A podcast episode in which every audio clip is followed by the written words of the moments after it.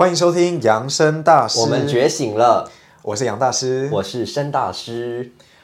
OK，申大师，你一直在瞄着我桌子底下什么东西、啊？因为好，我现在解释给各位听众听，就是刚刚在开录之前，杨大师他一直在测试说他脚下弄了一台小暖气机，这个暖气机的声音会不会被录进来？然后就刚刚一直在那边测试。就是会被录进来，所以我勒令杨大师不要吹暖气，给我关掉。我就只好在这边一边发抖一边录 podcast。有这有这么冷吗？好了，我现在穿着羽绒衣，也没有资格讲你。但是我还蛮好奇，这一台是要去哪里买？因为我刚刚看了一下，很惊艳呢。你可以，因为我们冬天手脚冰冷，你用这一台小台的，你的脚就会暖暖的，哎，好棒哦。我跟你说，这一台呢，它虽然小小，但它威力跟实用性非常强大。它最好的功能就是，你如果在晚上睡觉的时候，你最希望就是你刚躺下去的时候，或是你早上起来的时候，你的被子是暖暖的。对。那在这个时候呢，你只要把这个小暖炉放在你的床的旁边，你开一个小洞，然后那个暖气就会吹进你的被子跟你的全身。光听就觉得好舒服，而且这不是二十四孝的故事吗？二十四孝里面二十四孝就是 东方的小孩子每从小就要读的那个孝顺的故事，就是里面有二十四个孝子，比如说有什么卧冰求鲤的故事，就你的父母亲生病，然后需要鲤鱼给他当那个药材，所以呢，他就在大冬天的时候去卧在那个。冰河上面，然后去抓鲤鱼回家给爸爸妈妈吃，就说这个叫孝顺的表现。然后其中有一个故事，就是因为冬天的时候很冷，所以呢有一个孝子，他为了让爸爸在睡觉的时候不会那么冷，他就先躺在被窝里面，先把被窝弄暖了之后，再让爸爸进去里面睡觉。所以你不需要有孝子哎、欸，你只要有这一台，我只要有这个小暖炉就好。他就是孝子，他比孝子还要听话，还要好用。好，那。我们今天是几月几号？为什么会这么冷呢？因为呢，现在已经是二十三号了，也就是快要圣诞节的时候。对，也十二月二十三号。那明天不就是平安夜吗？明天是平安夜，然后后天你知道是什么日子？什么大日子吗？是那个圣诞节啊。呃，但还有比圣诞节更重要的日子。比圣诞节更重要的日子是台湾的行宪纪我的生日啦！我的生日不要骗人，最好是十二月二十五号是耶稣的生日，谁不知道？我跟各位观众说，就是杨大师呢是在十二月二十五号出生的，所以你跟耶稣同一天生日。是的，但是各我知道那个各位基督徒不要来骂我们，因为很多人会跟我说，哎、欸，耶稣其实不是这一天生日。那圣诞节生日这一件事情，在你的人生之中有给你带来什么影响吗？还是你为什么你有什么样的感觉？我觉得第一个好处就是很多人都会记得我的生日。哦，这倒是。然后我觉得它会给我带来一股光芒，就是。你的生日这么特别，那你这个人肯定是很特别的。但是你生日礼物跟圣诞礼物通常会一起拿，对不对？就是会各一份，因为不然的话，这样人生就太不公平。我的天呐！所以人家在圣诞节这一天只会收到一份礼物，但你是收到两份。因为我是也是生日啊，他们在生日也会收到一份礼物啊。哦、那所以对，然后我现在就是觉得我又要再长一岁，让我。还蛮想要忘记这件事情。我觉得人只要到了二十七岁之后，就会发现说青春已经快要差不多要离开了。还好吧，二十七岁还好吧，真的是还好，因为我现在本人已经超过二十七岁，所以我知道还好。我本来想问你几岁，但是你刚刚千叮咛万交代你不要在节目里面讲，我就放过你好。可以讲几岁，但是或许在以后的集数，如果某一集就是有听的那个人数有非常多的话，我们就可以公布我们个别的年龄。但是我必须要老实讲一件事情，我真的从三十岁过后，我真的都不太记得我今年是几岁，因为那个数字对我来说真的已经不是一个很重要的数字。就三十岁之后过的每一天，对我来讲都是我我觉得没有那么的，就是你知道需要去做记号，或者是需要去特别记得说我现在是三十二还是三十三还是三十四，对我来说已经没有差别了耶。我。我那天也有听一个朋友这样子讲，说三十岁过后是这样，但我真的很难体会这种感觉，因为我以前到现在都是非常的计较跟确切的知道我自己的年龄是多少，嗯然后每一年就是希望都会有一个指标性的事嗯情，所以以后都不是这样吗？呃，我觉得我可以分享一下我自己的感受。我的感受就是说，我们一般人真的都会认为三十岁是一个一个一条线，就会觉得说。你在三十岁过后，是不是就变成像中年人，或者有一点那种三十岁？好，尤其就是那个我们台湾小孩从小在读书的时候，就一定会读到《论语》里面有一句话，孔子说他三十而立，三十岁他就能够卓然自立，他就是好像在学业方面或者是在为什么要给人们这么大的？压力啊？就没有办法，就是我们的文化圈里面，就是《论语》里面有讲过这句话，所以呢，就是对于我们从小就读这个文章的人来说，我们心中就会觉得三十岁是一条线，是不是过了三十岁，你就应该要有一个自己的一个社会上面的地位也好，或者是你要有一个自己的成就，这样子人家才会觉得你是。呃，有三十而立了嘛，所以好像在我们一般人的心中就会觉得三十岁是一条线，所以你在三十岁之前，你都会有一个很明确的坐标，就会知道说我现在离三十岁还有多久。就我至少我以前是这个样子，就会觉得说，呃，我现在呃二十一岁，那我离三十岁还有九年的时间，然后我现在二十五岁，我离三十岁剩下五年了，那我这五年之内要怎么做？对，然后可是过了三十岁这一条线过后，可能一方面也是因为我的生活稳定了，我的生活稳定之后，我没有太多需要去，就说哦，我还要再怎样怎样，不然我生活会过不下去。如果没有遇到这种情况的话，真的就是每一天对我来说都是差不多的。我觉得我开始有点理解了，嗯，因为我发现二十多岁我在台湾的时候，嗯，我感觉我年纪蛮大的，但是我二十多岁我人在西班牙，我觉得我还是一个非常年轻的人。为什么？我觉得就是一种感觉，就是在这边的那个氛围跟大家的理念当中呢，年龄是比较快，就青春是比较快消逝的。就你二十五岁好像就是怎么样，然后你三十岁又怎么样。那当然，在欧洲肯定也有这样子的意识，但是我觉得那个岁数差了可能有五到十岁。好，我想要再引申跟你讨论一个话题，就是你刚刚讲说，对于台湾人来说，哪一个年纪要做什么事情，那个定位很明确。我个人对你讲的这件事情很有感觉。那我想要跟你讨论的是说，你你觉得就是台湾人可能会有一些观念，觉得你二十岁的时候就应该做怎样的打扮，三十岁的时候就应该做怎样的打扮。那你现在已经是五六十岁了，你不能再穿的像年轻人一样穿一件 T 恤、牛仔裤，就会觉得你已经五十岁了，你这样穿很不端庄。我真的不晓得你们有感受是什么想这么多，我自己都 我还真的不晓得这些。那欧洲人会，欧洲人不这样子吗？欧洲人有可能他到五六十岁，他还是穿什么 T 恤、牛仔裤，像年轻人一样，会这样吗？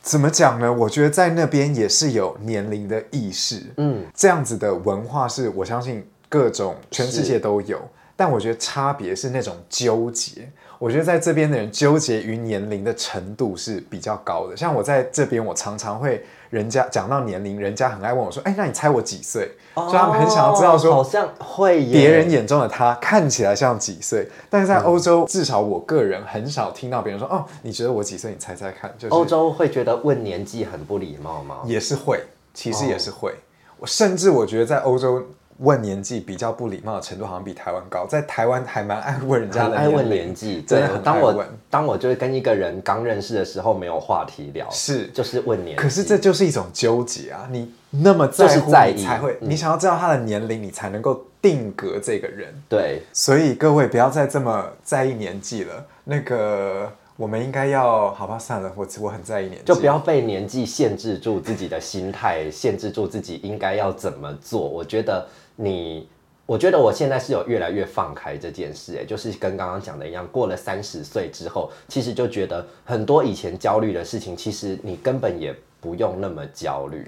我觉得这真的是没错。其实我最大的年龄焦虑的其实是两年前，嗯，那个时候呢，我就是有一种中年危机。不是青年危机，是我感觉我真的像中年人，时间飞逝，然后很多事情是没有做，然后整个心理状态非常差。那我现在过了一段时间之后，其实我不会这么的在意，甚至我看到很多可能像五十岁的 Jennifer Lopez 珍妮佛罗佩兹是这样子的人，还可以保持这么好的状态，他不用一直去整形，但是还一直在挑战自己。我不是很欣赏他的唱功和他的演技，但我很欣赏他年纪大了，状态保持好，还一直在做新的事情。那我觉得我以后就是也是要当一直到老都要做新的事情。好，那我们今天来聊一个跟年纪还蛮有相关的话题。对，因为我们今天要聊的是教育，对不对？对，但是是不是我们节目又搞得太严肃、太沉重了？可是为什么？我其实这个出发点是，因为呢，我最近呢有得知，我有一个学生，他小小年纪呢，他竟然一天要去学校上学，要上十二个小时。太久了吧？哎、一般台湾学生也不会上这么久，好不好？真的吗？十二小时太久了吧？因为现在你看，现在小孩从早上八点上第一节课好了，然后他下午顶多有第八节课的话，最晚最晚五点半下学，这样这样子是多少时间？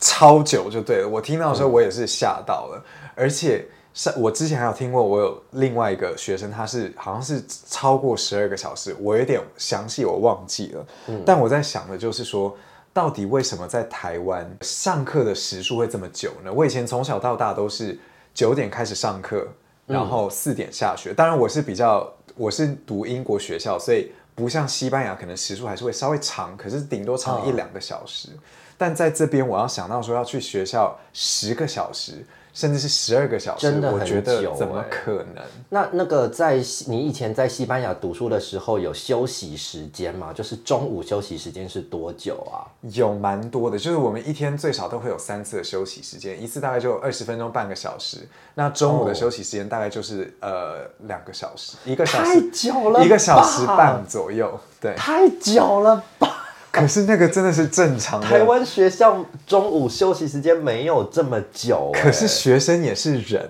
我觉得台湾有我把学生当人吗我跟你，讲，我非常认同，因为我从以前在读书的时候，我就已经觉得要在学校待一整天，其实身体很不舒服。很累，精神疲劳。然后我自己现在是在学校当老师，我还是在学校生活，我都觉得我没有办法从早待到晚，我真的身体会很不舒服。对，就是我需要躺着，我需要干嘛干嘛，我需要休息耶，我需要及时的休息。所以在台湾不是每一个学校都是如此。呃，那我就还是以公立学校来做一个标准好了，因为呃，公立学校应该比较大家都一样。那如果说有一些小孩他是读私立学校怎样的话，那当然我们就不了解那间私立学校的办学状况到底是如何。但如果是以一般公立学校来讲的话，表定的上课时间。第一节课通常就是在早上八点的时候开始，然后就是一节课五十分钟，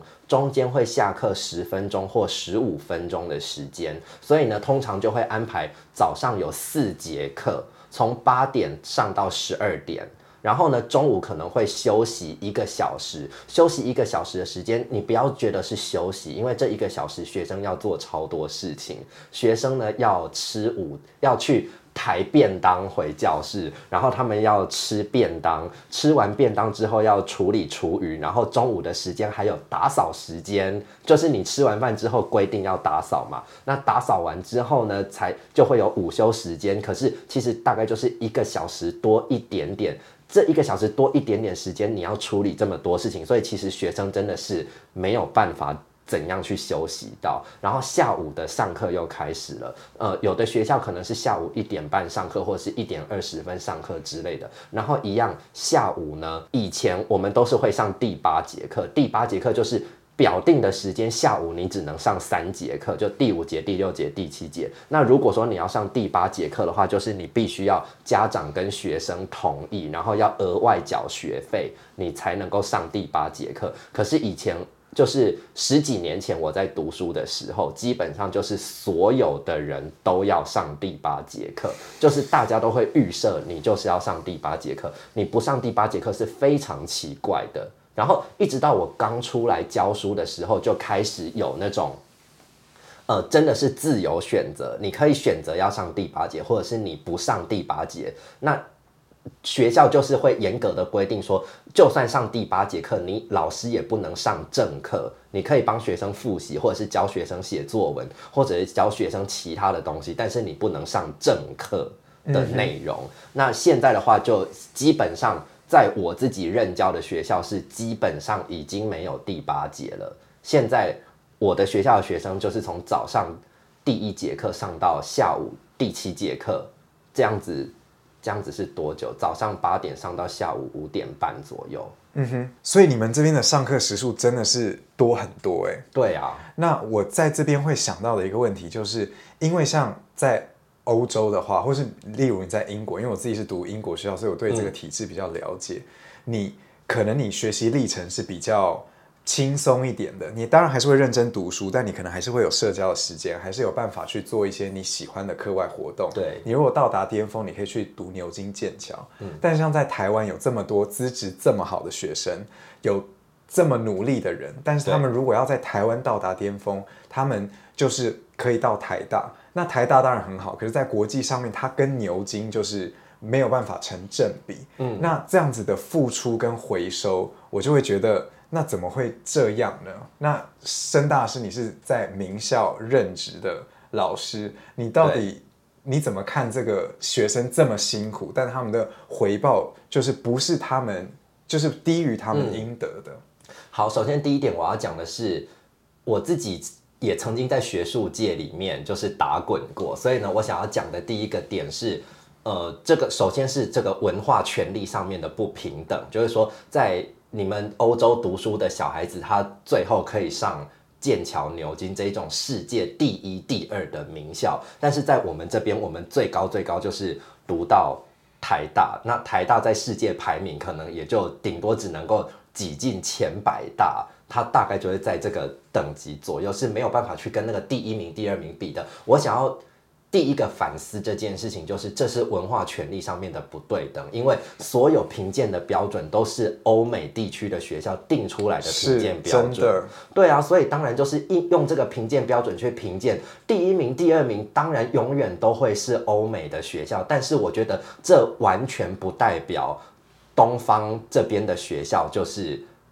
落差真的有落差到那么大，就有可能真的就是那些英国剑桥大学这一种，他们有历史悠久的教育传统，然后优秀的学术传统，他们当然很好，但是我不觉得真的有落差到这么。我这个真的太同意了，因为我有认我在这边，比如说，因为我跟盛大师都是台大的，我们在这边认识的人，跟我之前的学校肯定有去读牛津或是普林斯顿或是美国的那些学校，我真的觉得资质没有什么差。是，所以我觉得说，今天我们解决了这个文化资源跟权力的不对等的问题之后，我们现在来看，那为什么台湾的小孩需要去花这么多的时间待在学校里面读书、读书、读书，然后就为了要挤破头，为了要挤进台大热门科系这一道窄门？我们现在就来聚焦讨论为什么会这个样子。首先是我自己作为一个学校老师，其实我也不是很认同。学生在学校里面竟然要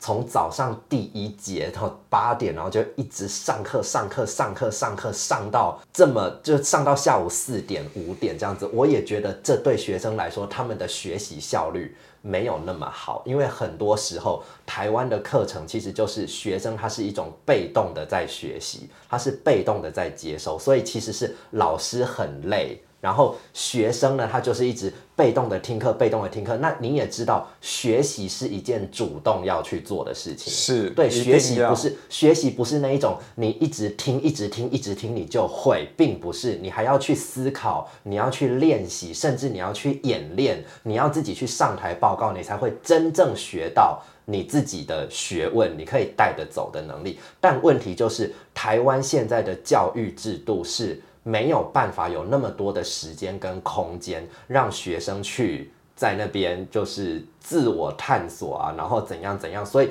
对台湾现在的教育环境来说，我可以理解为什么是做这样一直上课一直上课的安排，因为这是另外一种形式的有效率。你懂我的意思吗？另外一种形式的有效率就是好，那我们没有空间跟时间让学生在那边自我探索，所以现在就是老师一股脑的把。专业的学问教给学生，这样很有效率。所以其实这是两件不同的事情。一直在学校读书、读书、读书、读书，也许有效率，也许没效率。但是对于吸收专业知识来讲，老师把学把知识灌输给学生，这样来说也算是另外一种效率。可是我觉得是可以灌输，你可以给很多专业知识给学生，但是你不需要时间这么长，你还是要留空档跟时间让学生去做其他的事情。比如说，他如果有想要去参加什么运动，或是参加什么社团之类的，可是很多人他没有这样子的休闲娱乐的时间。那我觉得这边我想要跟你沟通的就是，台湾的风气跟欧美那边的风气怎么会落差这么大？因为在台湾也是有社团活动哦，然后学校也是会办各种，比如说运动会，或者是各种，比如像演讲比赛、朗读比赛，或者是甚至有什么。仪队的比赛，其实各种比赛都有，运动类的竞赛也都都有。可是台湾这边的家长通常不会鼓励学生花太多时间在这方面，因为对于台湾很多的家长或者是老师来说，大家会觉得你还是要把主要的心思放在课业上面，因为你只有课业成绩好了，你将来才有可能申请到好的大学，这对前途才有帮助。那因为我是从小在台湾受教育的，我自己内心深处也有一点这样觉得，我也会觉得我不赞成学生花太多时间去搞社团活动，因为最后就是一场空，你不如把时间投注在读书上面。那所以我就也不懂说为什么欧美那边会觉得。鼓励学生去投注在足球活动或者是什么什么的，我觉得其实不是一种鼓励，然后也并不是说欧美学生就没有重视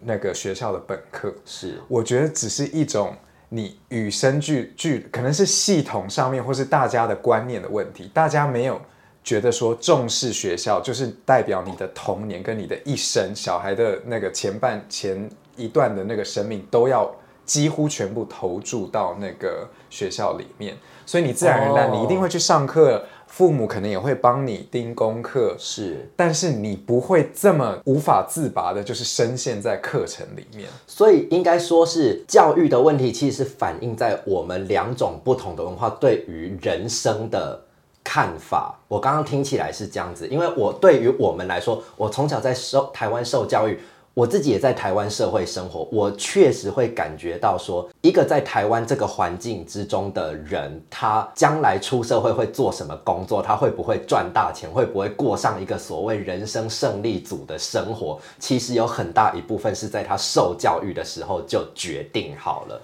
就已经定型好了。所以你可以理解吗？为什么大家都会这么的紧张？小孩子一定要课业成绩多好多好，不然他以后就会失败。是，我觉得这个是没有错，但是我也有这种焦虑。我在那边受教育，我相信很多人在那边都有。对，可是除此之外，你还是会想说，OK，我现在焦虑这个，但同时，哎，那我周末要跟谁出去？或是像这边的工作形态也是环，这边的工作环境跟那边也是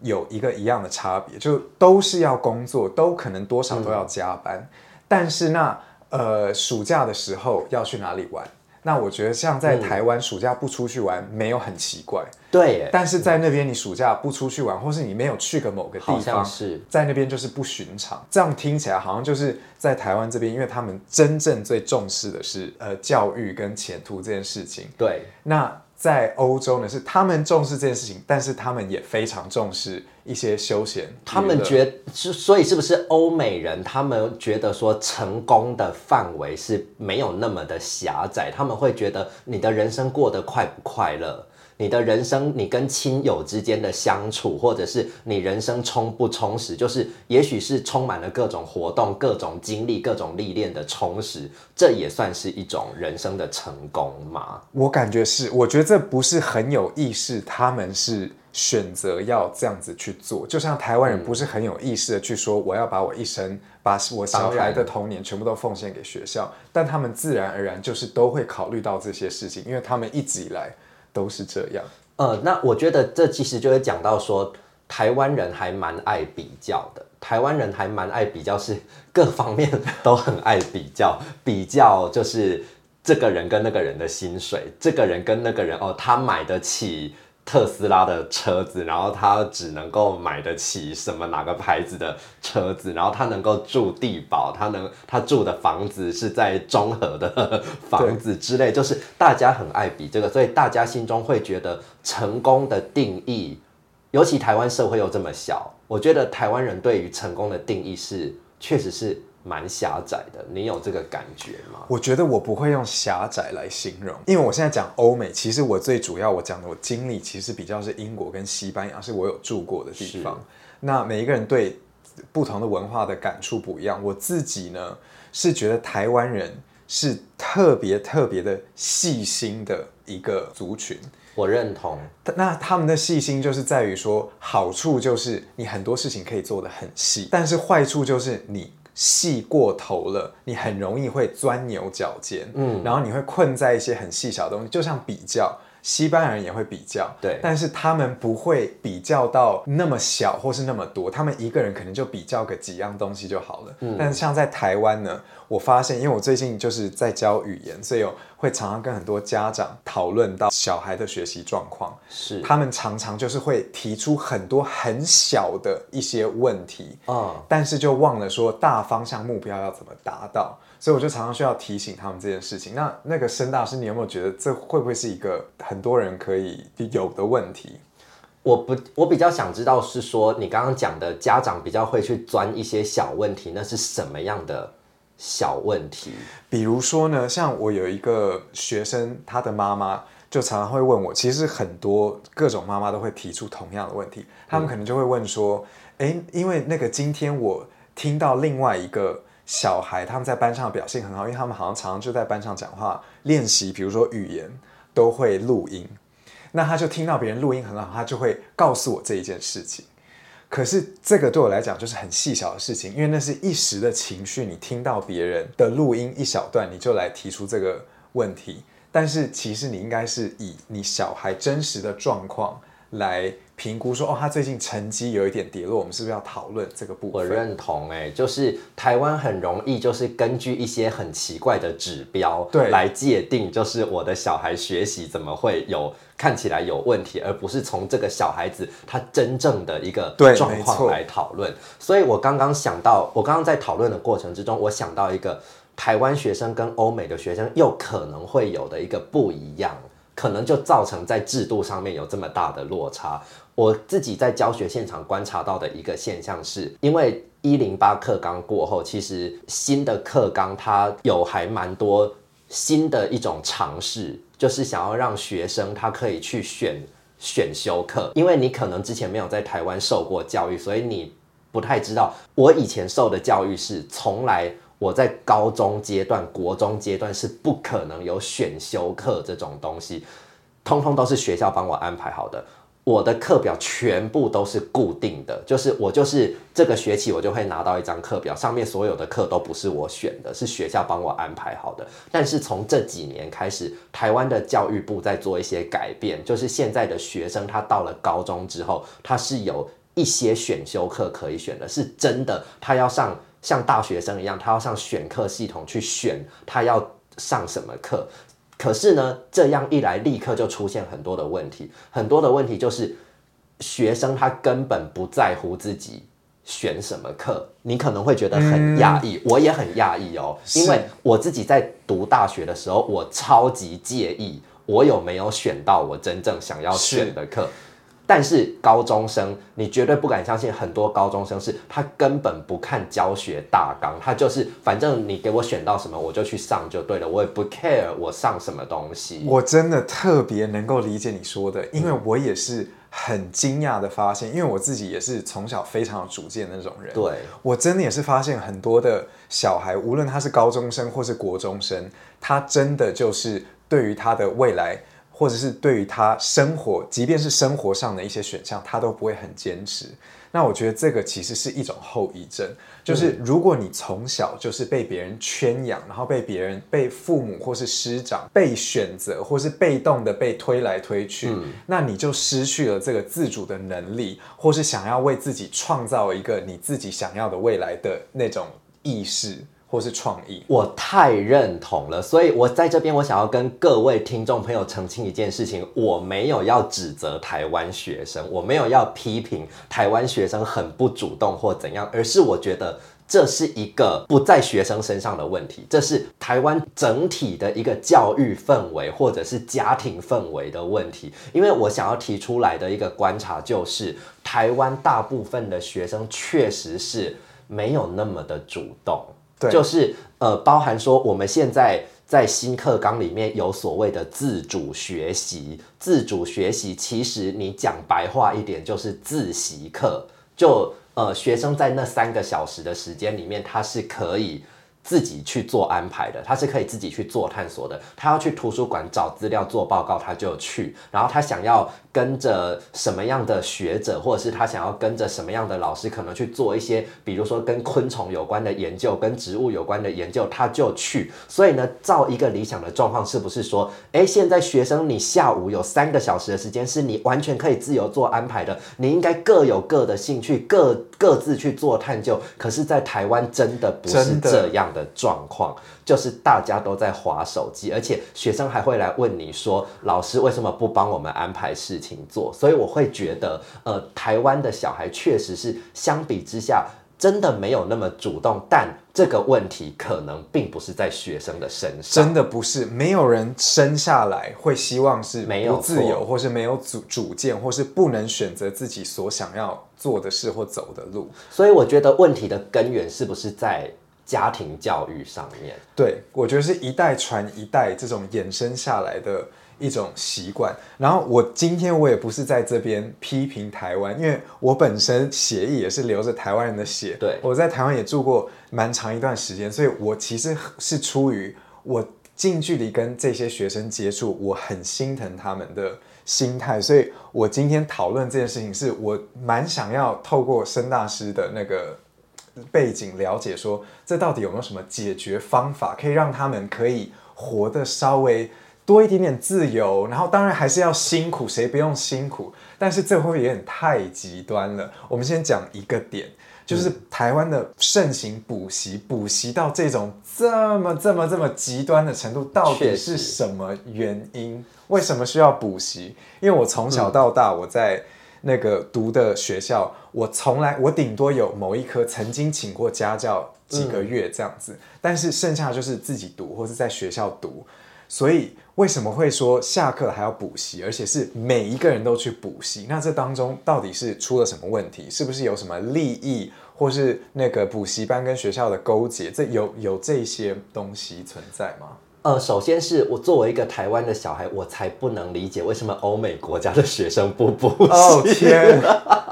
这是真的，因为我也是补习不是正常的吗？我因为我也自己也是从小补到大，然后我觉得我想要我想要解决你的其中一个问题，就是学校有没有跟补习班勾结这件事情。我觉得现我不敢说完全没有，但是这些年来这十年来。应该是越来越没有这个状况。如果是我自己以前，如果是以前我自己在受教育的时候，确实是那种学校的老师，他就在学校里面教书哦，是正式老师哦。但是他下课之后是在学校附近的补习班上课。当然，这个一直都是违法的，只是可能以前没有抓的这么严。那我想要分享的是，我有去补过那些老师的。补习班上过课，结果呢？就是上的内容是不一样的。就是那一位老师他在学校教书教的东西，就是他没有，他没有真的把他把他去教他应该教的东西，也太。夸张了是，他就会希望学生，如果你要学到更有用的学问，你要去他的补习啊，我真的没有办法接受。那那些学生，就他这样子做，他真的没有把学生当人看的。嗯，就是我只能说，以前确实是有这样的问题，尤其是我们乡下地方可能会再更严重，都市地区可能会抓的比较。比较厉害一点，所以都市地区可能不见得老师敢这么明目张胆的，就下课就在学校旁边的补习班教书这样子。然后呢，现在的话，我觉得这种情况可能越来越少，但是补习的风气在这十这十几二十年来，我相信补习的风气都没有减少，反而是越来越兴盛。现在小孩几乎以前我们没有在补全科的，但是现在很多小孩子在补全科耶。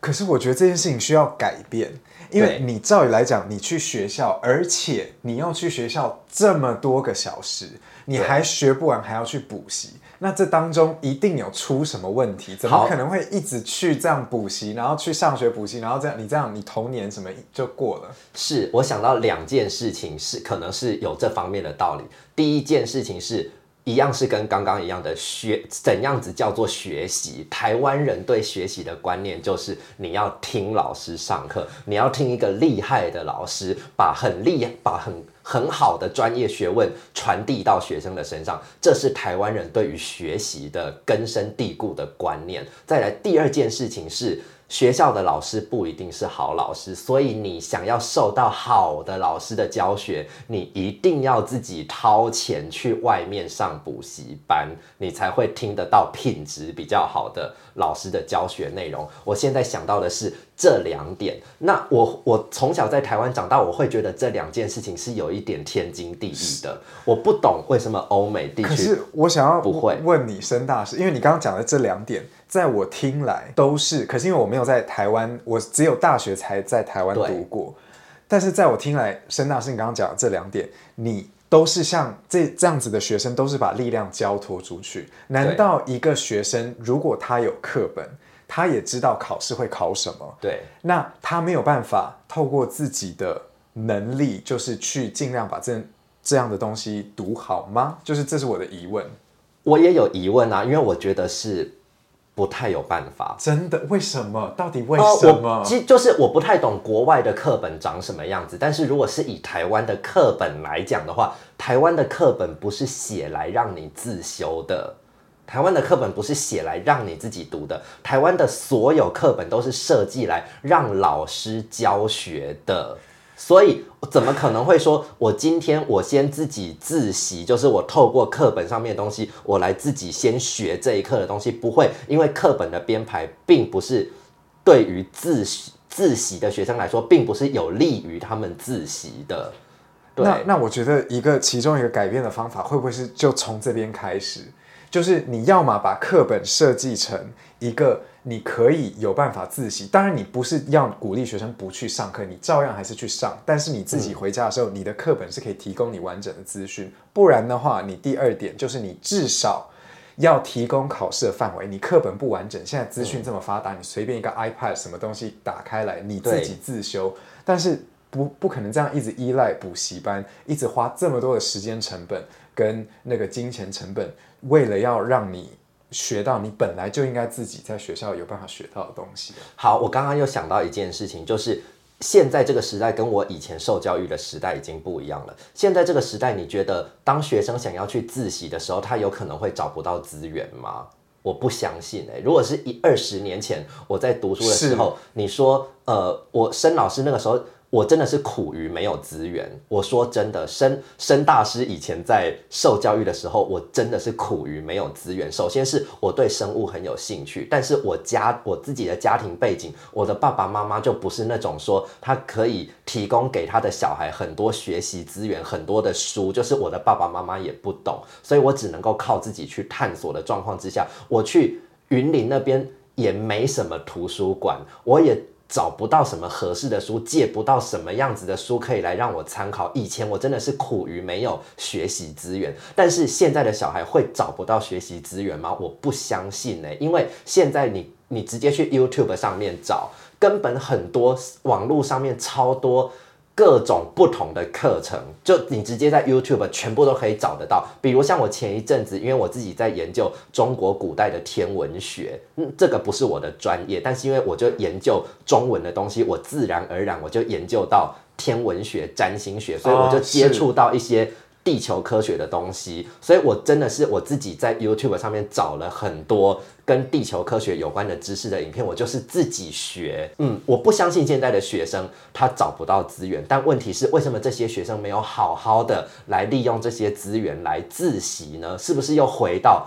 学生，台湾的学生，他长久以来已经被塑造成这个形状了。是因为做这件事情，你需要有一种主动性。没错，你需要，可是他们的观念已经就是你要考好考试，就是要在学校上课问老师，下课后要去补习。他们不会有那种意识、自主意识，要自己去为自己解决这个问题。他们没有这个选项在他们的那个 toolbox。对，所以我们就是建我们这个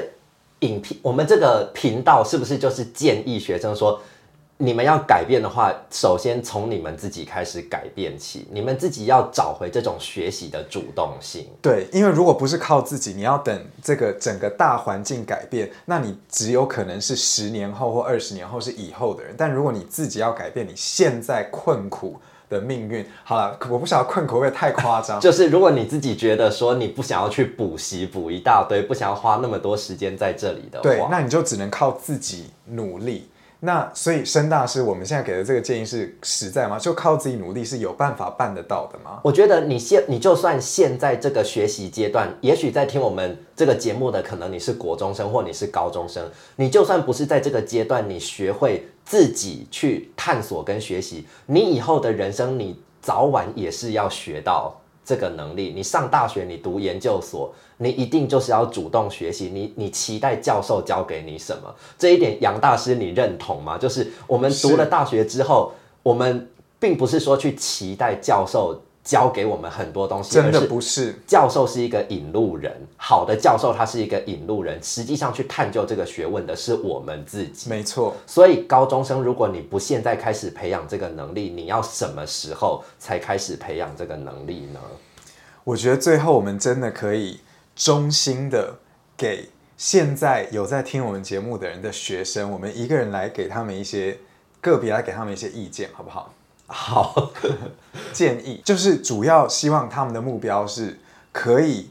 把他们的该做的事情做好，效率高一点，然后但是又能够快乐一点，不要这么辛苦。好，但是我觉得我们都只能够讲一些比较大方向的，也就是可能不见得真的直接帮到他们的人生，但是还是要从观念上面开始有一些新的新的声音进来，不同的声音进来。是，首先我想要建议现在的学生的第一件事情就是，呃，不要把。你周边的人，不管是你的父母也好，你的老师也好，你的补习班老师身边的同学同才们，你不要太把大家口中所说的那种成功的定义，那一种你一定要考上台大电机、台大资工、台大医学系，你一定要考上这些，你才算是一个成功的人。我觉得我们是不是你自己要把这个观念松绑一下，就是人生。成功的一个范围其实是有很多不同的方向，很多不同的定义。你不需要把自己整个人，你就说你就是一定要挤在这个故事里面。你在这个故事里面就是一定要苦读、苦读、苦读，然后考上台大医学系，光宗耀祖，然后将来成为医生赚大钱。你一定要走进这个故事里面吗？我觉得不需要。自己的人生要自己做主，你可以决定你自己的人生。到底所谓成功的定义是什么？嗯，这个讲的太好了。我现在也要延续那个申大师讲的这个点，就是我自己呢，我是读那个西班牙是最好的英国学校，然后我之后进台大也是呃台大法律系进去，后来我最后是外文系毕业的。然后我在第一份工作是在英国伦敦，是在那边的金融业，是一个算是我当时觉得算是一个非常好的第一份工作，就没有办法再以我来说没有办法再更好了。但是后来我辞掉这份工作，然后我决定说，我必须要在我人生当中去找到我真正喜欢做的事情，我跟我真正想要去走的方向。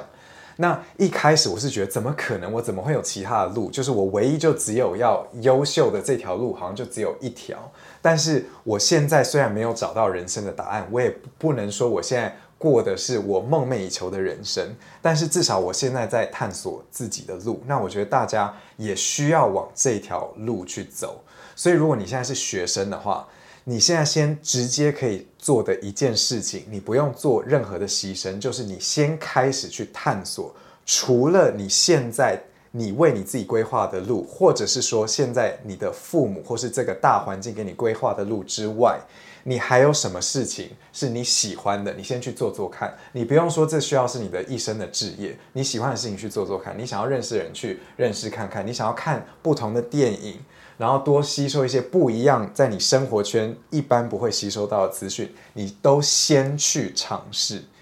然后尝试之后，其实会有其他的门为你开启，但是靠开拓你自己的视野，你只能够靠自己，你不能够再靠那些已经被这个系统洗脑的长辈们，因为他们可以帮你们的，我觉得是有限的。我太认同了。然后我还要再讲一点，因为我太常跟父母沟通。所以，如果有家长，因为我觉得我们听我们节目的人应该都是年纪比较小的人。好，刚刚杨大师说他常常跟父母沟通，不是只跟他自己的父母，是他跟很多学生的父母没错没错。，我是说跟很多家长，就是学生的家长沟通。我真的觉得很多家长他们内心是不希望小孩这么辛苦。那现在如果有家长在听，我就可以跟你们说，其实你们不希望，实际上也不需要，因为我觉得很多人把呃优秀这个，因为可能自己没有经历过，就像我爸妈自己没有非常优秀过，所以他们曾经以为要优秀是有多困难，要付出多少努力、多少钱。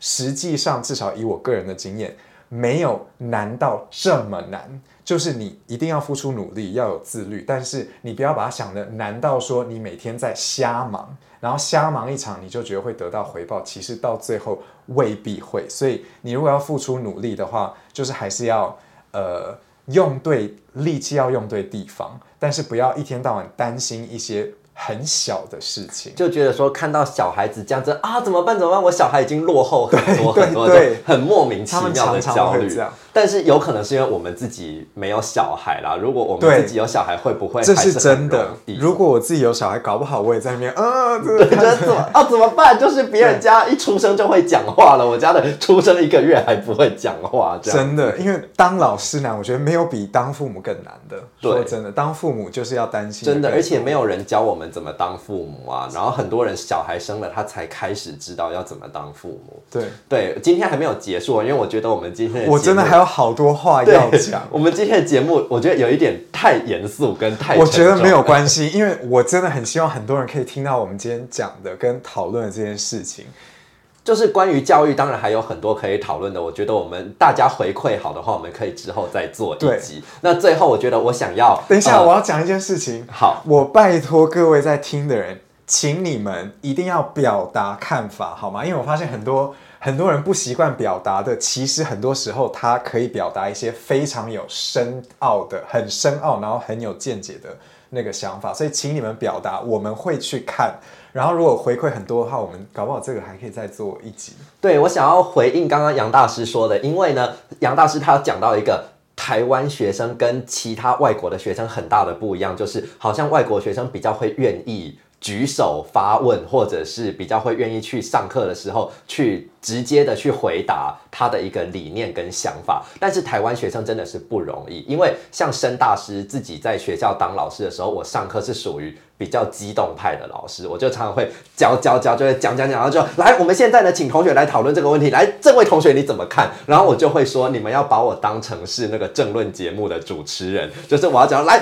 某某同学你怎么看？你要站起来讲说，老师你知道吗？怎样怎样？你要你也要就是很振奋的，然后去发表你的看法。可是基本上台湾的学生真的很不会这样哎、台湾的学生就是他会很害怕回答出来的答案。